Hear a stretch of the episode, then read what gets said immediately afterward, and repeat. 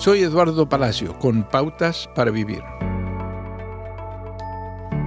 La cordura se define como la capacidad de pensar y comportarse de manera normal y racional, o tener buena salud mental. No obstante, su cordura podría no ser mi cordura porque hoy nos damos cuenta de que hay algo llamado neurodiversidad, lo que significa que las diferencias cerebrales son normales.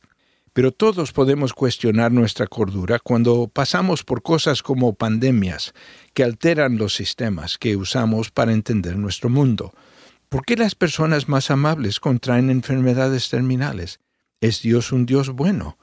Son estas preguntas estremecedoras las que sacuden los límites de nuestra cordura. Nuestras reacciones nos llevan hacia Dios o nos ponen en oposición a Él. Sentir que hemos perdido el control sobre una realidad es una oportunidad para apoyarnos en Jesús. El clamor de angustia de Pablo a Dios fue respondido con la seguridad de que la gracia de Dios es suficiente para nosotros.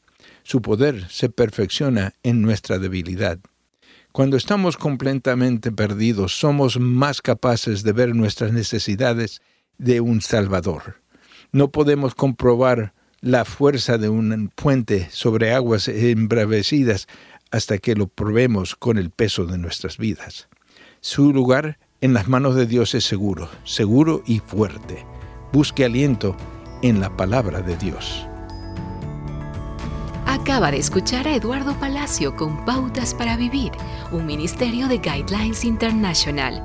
Permita que esta estación de radio sepa cómo el programa le ha ayudado. Acompáñenos en la próxima emisión de Pautas para Vivir. Gracias por su sintonía.